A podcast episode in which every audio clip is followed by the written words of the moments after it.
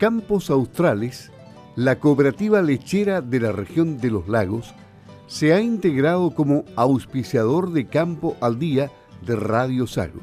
Le damos la muy cordial bienvenida y saludamos también a su gerente general, Vicente Urselay, quien se encuentra esta mañana en la línea telefónica y aprovechamos de saludarlo antes de conversar de otros temas. ¿Cómo está? Muy buenos días, bienvenido a Campo al Día. Muy buenos días, don Luis. Muchas gracias por, por, la oportunidad de poder conversar contigo. Bueno, la leche es vital para el ser humano. Y en Chile vivimos de las estadísticas. Por ejemplo, tengo a la vista el boletín de la leche, el avance mensual de recepción y elaboración de la industria láctea nacional. Este boletín, como lo indica ODEPA, presenta información mensual de las cifras de recepción de leche y producción de lácteos por parte de las empresas que en promedio reciben más de 10 millones de litros al año. Las empresas lácteas mayores, tanto a escala nacional como regional. La información contenida es larguísima, por eso necesitamos un experto para que analice todas las cifras que las hemos entregado en, detalle y pormenorizadas, pero, pero muy, muy pequeñitas. ¿Cómo ve usted todas estas cifras que, yo sé que las analizó? Mm, veámoslas. Efectivamente, Luis, bueno, nosotros hacemos un, seguimiento constante al mercado, es parte, es parte del negocio, es parte del medio en el cual nos encontramos es fundamental entenderlo. Entonces, hay varias, hay varias cifras que, cuando uno las ve a veces marean mucho, pero, pero hay, que, hay que también entenderlas y saber eh, eh, interpretarlas. En primer lugar, vemos que en el periodo enero-mayo la, recepción creció solo un, 0,2% entre lo que va 2022 respecto al mismo periodo 2021. ¿ya? Eso impulsado principalmente por, por un, un gran crecimiento en los meses de abril y mayo, sobre todo en región Los Ríos, Los Lagos, con un 5 o 6% de crecimiento. Entonces, eh, son cifras que igualmente eh, eh, preocupan, dado que el potencial que tenemos en, nuestro país de, poder crecer y crecer es, bastante alto y, por diversos motivos, principalmente climáticos, algunos temas comerciales y insumos, han ido, han ido opacando este crecimiento. Entonces, es un crecimiento bastante escueto eh, y dentro de los productos que, en que se basa este crecimiento, eh, principalmente está eh, la, leche fluida, los quesos, un crecimiento de un 3%, pero sí ha bajado bastante la, producción de yogures y de, leche en polvo. Ahora, si uno ve también qué pasa con las plantas, que son las que recepcionan toda esta leche, como tú bien dijiste, las cifras que muestra ODEPA corresponden a la, a la industria mayor, eh, plantas, plantas principales, y se ve que este crecimiento viene, eh, viene fuertemente eh, apalancado por un, por un que va creciendo también en, ratios bastante más bajos de lo que lo han ido haciendo los últimos años, a un 1%, pero también hay un, hay un efecto bien, interesante que es el que se da entre las distintas plantas. Si uno ve un, soprole que crece a un 19% en el mismo periodo respecto al año anterior, un estelé que baja un 20%, un watts baja un 3%, eh, un Valle Verde que impulsa un 19%. Eh, entonces se, dan, se, dan, se han ido dando bastantes movimientos de leches impulsados por, por los cambios de pauta que han habido el año pasado, un Soprole usando un precio, una reacción también prácticamente inmediata de un Nestlé, de un Watts, buscando eh, reaccionar en precio y esas mismas variaciones de precio son las que van generando movimientos de productores entre, entre una planta y otra. ¿ya? ahora bien, respecto a los precios, uno ve los precios de, entre enero y mayo y lo compara con el mismo periodo del año anterior, efectivamente hay un, hay un crecimiento. Si comparamos los precios reales, tenemos alrededor de un 9, un 10% más, que, puede sonar positivo, pero la verdad que es muy, muy crítico si consideramos el, el, enorme, la enorme alza eh, eh, de, costos de producción que tienen nuestros productores. solo en temas de, eh, solo en fertilizantes, el crecimiento de los costos ha ido entre un 300, incluso hasta un 400%. Entonces, son incrementos en precios que hoy en día eh, no, ayudan a, generar márgenes que permitan proyectar un crecimiento para los productores lecheros. Entonces, por eso vemos con, mucha preocupación estas cifras, pero, lo importante es que hay que hacerse cargo de estos temas y es un poco lo que trabajamos.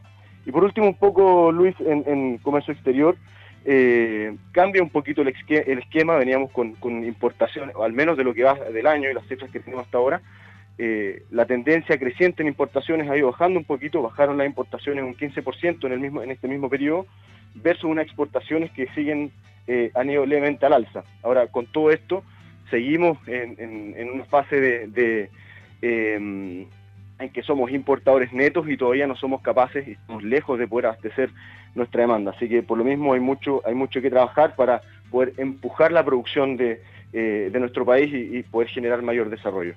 Bueno, ¿y, ¿y, en qué influye en la, en la producción el, el comportamiento del dólar que está disparado. Por ejemplo, hoy día la prensa dice que el peso chileno se hunde y el sol peruano se aprecia. Las razones del dispar desempeño en los mayores productores de cobre. Mientras la divisa peruana se ha valorizado un 2,8% frente al dólar este año, nuestra moneda se ha depreciado un 12,3%. ¿Eso cómo impacta al sector lechero? Afecta directamente, sobre todo porque gran parte de los insumos eh, son, son, importados. Eh, entonces, al final se te encarece también, eh, se, encarece el sistema de producción. eso, sumado a la alta inflación, no solo local, sino inflación mundial, altos costos pues, logísticos también por temas de por temas de pandemia, la misma guerra en Ucrania, Rusia, que ha generado una incertidumbre enorme también y, y menor disponibilidad de materias primas. Entonces, por oferta y demanda, los precios también se disparan. Eh, hemos, hemos, visto pequeñas leves bajas en, fertilizantes, de hecho se tomaron algunas posiciones de compra, pero, pero, pero principalmente por la baja demanda local.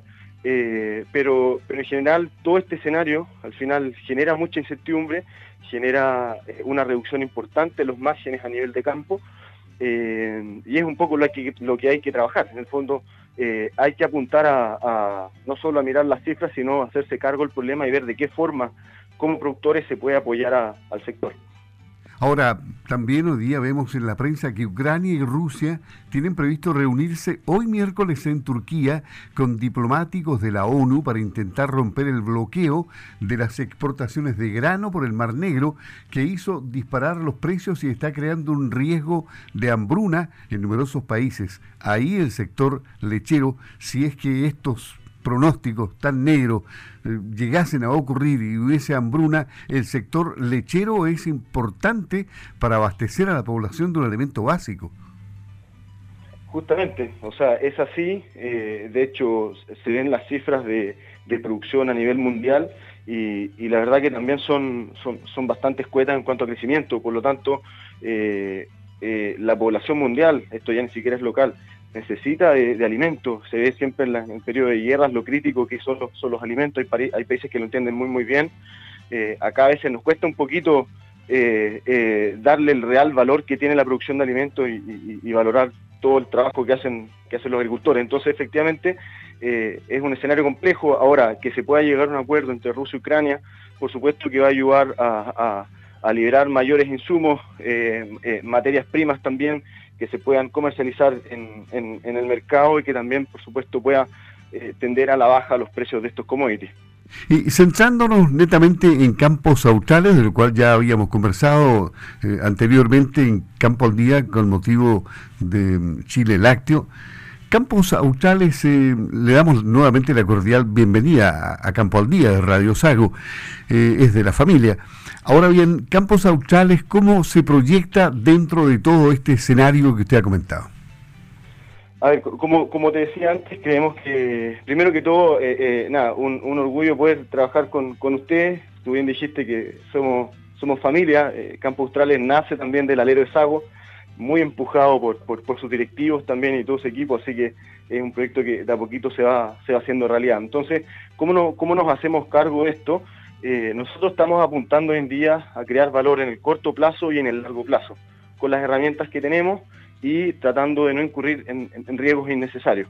Entonces, en el corto plazo, eh, hoy en día estamos comercializando leche, armamos un modelo de distribución, de, optimización y de diversificación de entregas. Hoy en día le entregamos a, ocho clientes y, armamos ciertos modelos que nos permiten eh, maximizar el precio que recibe el productor. Es decir, vamos moviendo la leche eh, cumpliendo siempre los acuerdos con, con nuestros clientes, pero también tratamos, buscamos ir maximizando precio para la cooperativa y estando diversificados. Entonces, generamos valor ahí, minimizamos o bajamos el riesgo asociado a la, venta de la leche, también eh, eh, creamos un modelo de compra conjunta de insumos, tenemos un, un, cooperado nuestro que, es Manuca, que es, es, muy, muy grande y compra un volumen muy alto de insumos, y creamos un modelo bajo el cual todos los cooperados, independientemente del tamaño que tengan, puedan acceder a precios de compra más competitivos. Eso ha ido creciendo mucho y ha sido de gran valor para, para nuestros socios.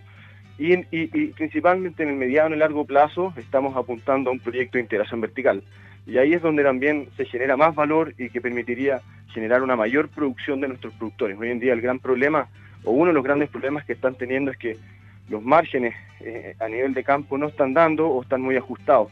Eso también, sumado a toda la incertidumbre que existe local e internacional, es difícil que un productor proyecte su negocio en el mediano y largo plazo. Son un negocio de, altas inversiones, de mucha proyección, de, decisiones que, los resultados los vas a ver bastante más adelante. Entonces, tenemos que generar las condiciones no solo en el corto, sino que en el largo plazo para que nuestros productores eh, y todos quienes se integren puedan tener un, mejor precio y más competitivo. Y la forma de hacer eso es vía, eh, creemos, de pasar de vender leche cruda a vender un producto terminado. ¿Y cómo hacemos eso?